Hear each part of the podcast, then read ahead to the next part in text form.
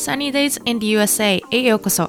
このポッドキャストは人生という地図上であなたを助けるコンパスになりますようにをテーマに自分の道を切り進む素敵な方々をインタビューする私と皆さんの学びの場所です。皆さんが何か一つでもエピソードから学べるものがあればいいなと思います。皆さんこんにちは。今日も Sunny Days in the USA を聞いてくださってありがとうございます。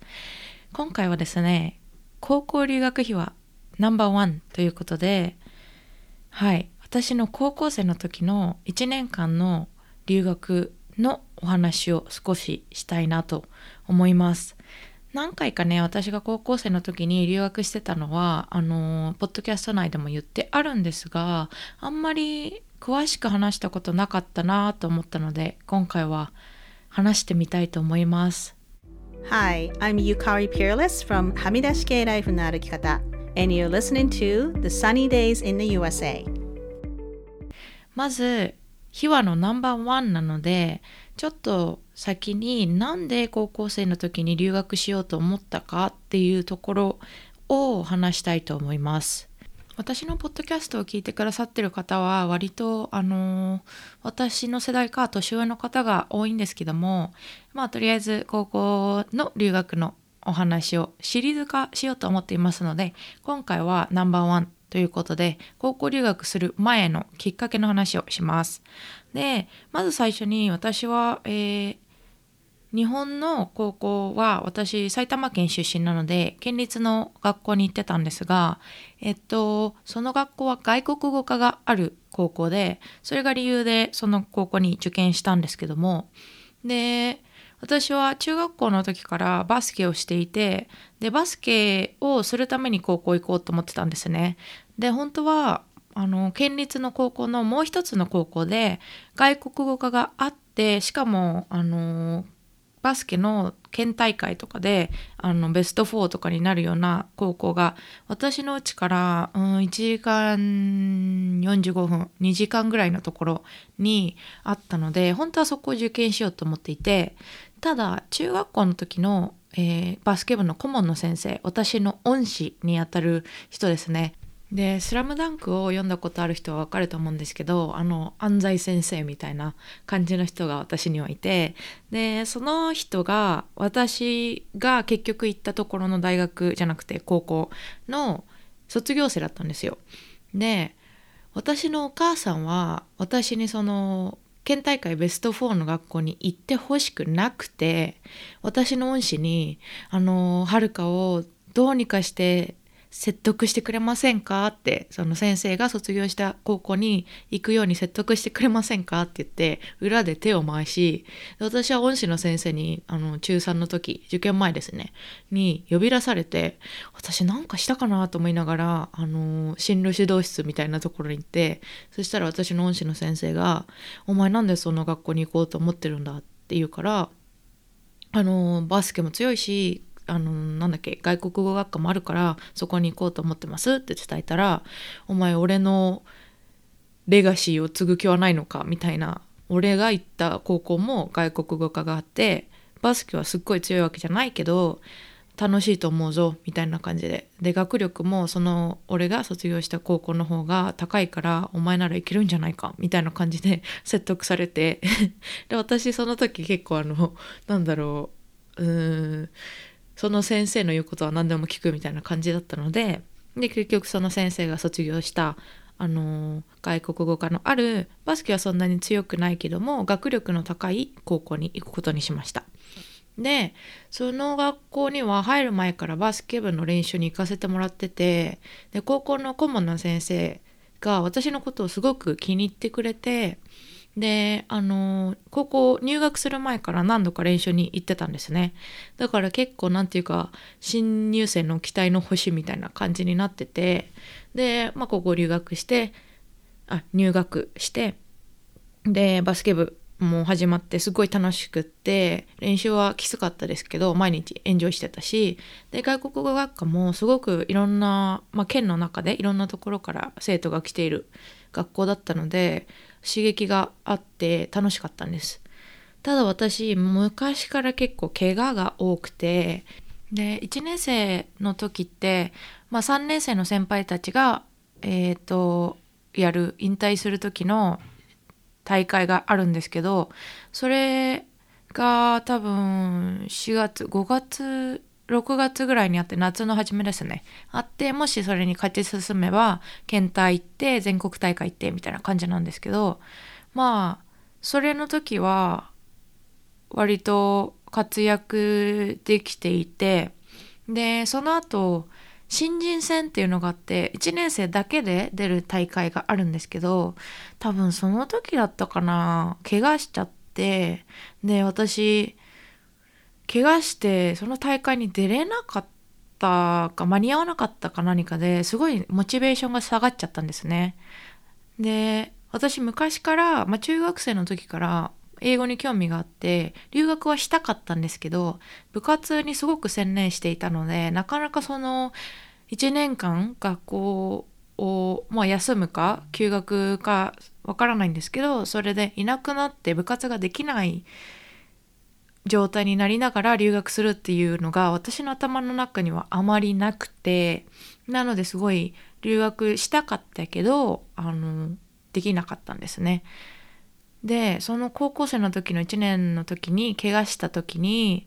あのあ私ってバスケ選手としてはこれまでだなってその怪我も多いしやっぱりいい選手って怪我をしないっていうのがまあベースにあるので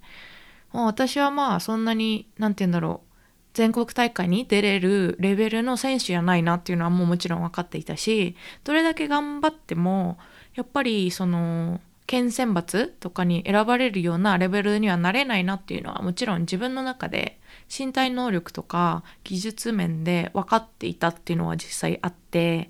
であのこれ聞いてる人でなんでそうやって諦めちゃうのって思う人いるかもしれないんですけどあのスポーツやってる人わかるかな？なんかまあ上には上がいるっていう世界でやっぱ厳しい世界なんですけどもまあ自分でこうこのレベルだなって思う瞬間ってやっぱりあると思うんですね。で私がもしそれでも頑張って頑張って毎日毎日四六時中練習してあのプロになれたかっって言ったらもしかしたら本当になんか1ミリぐらいの割合で慣れたかもしれないんですけど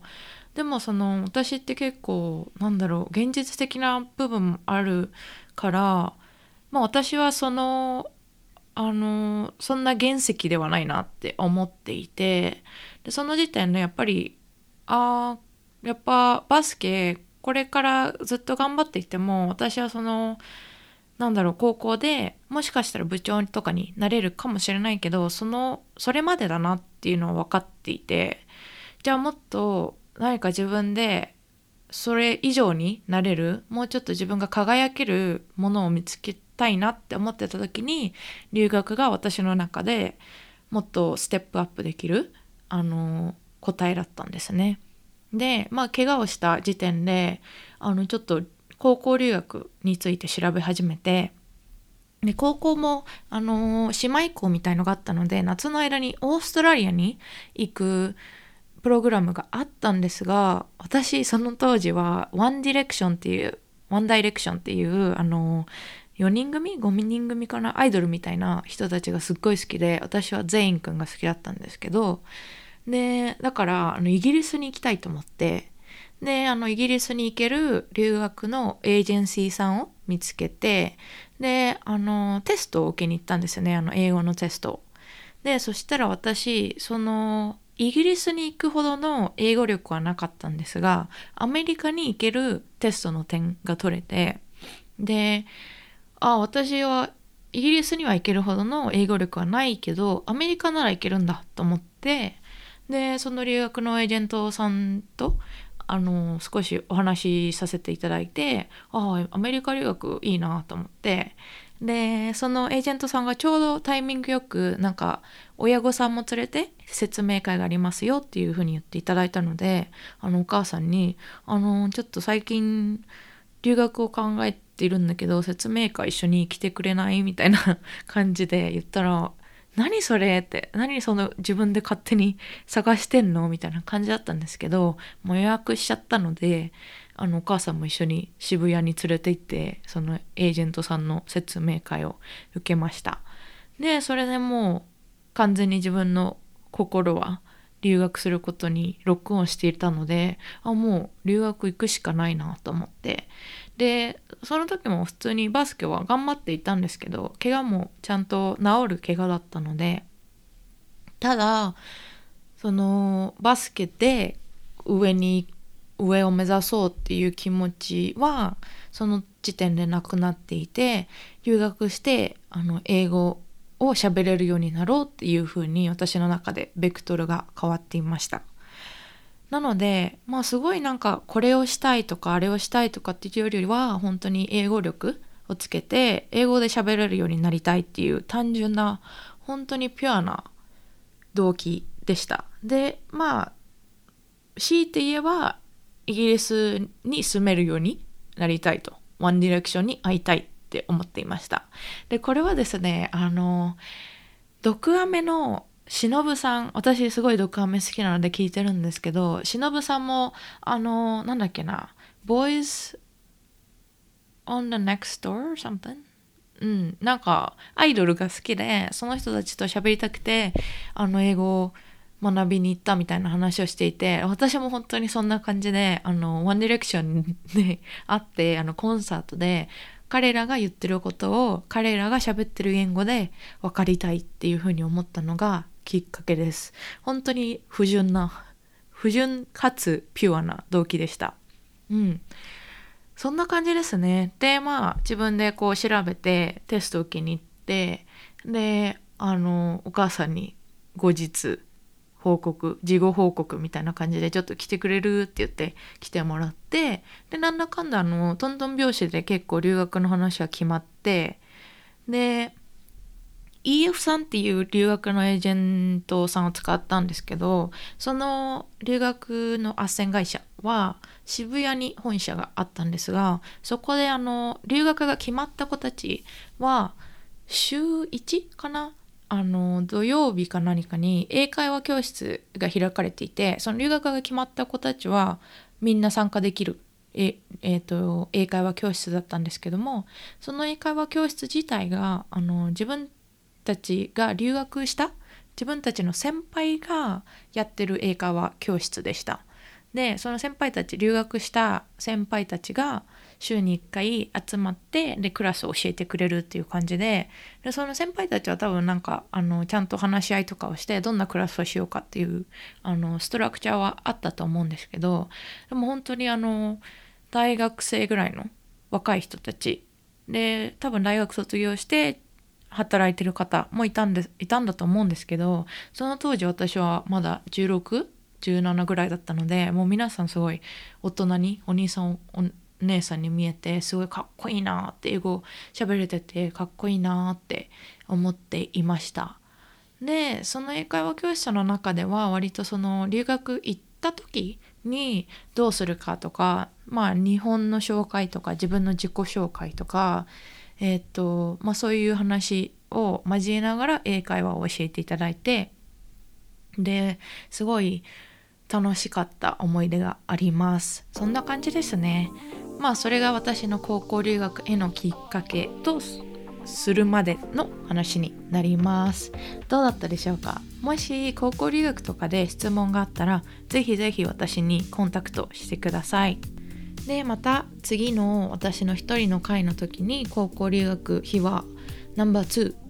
2で高校留学をスタートした時の話をしたいと思います。では今日も聞いてくださってありがとうございました。皆さんの一日がサニーデイになりますように。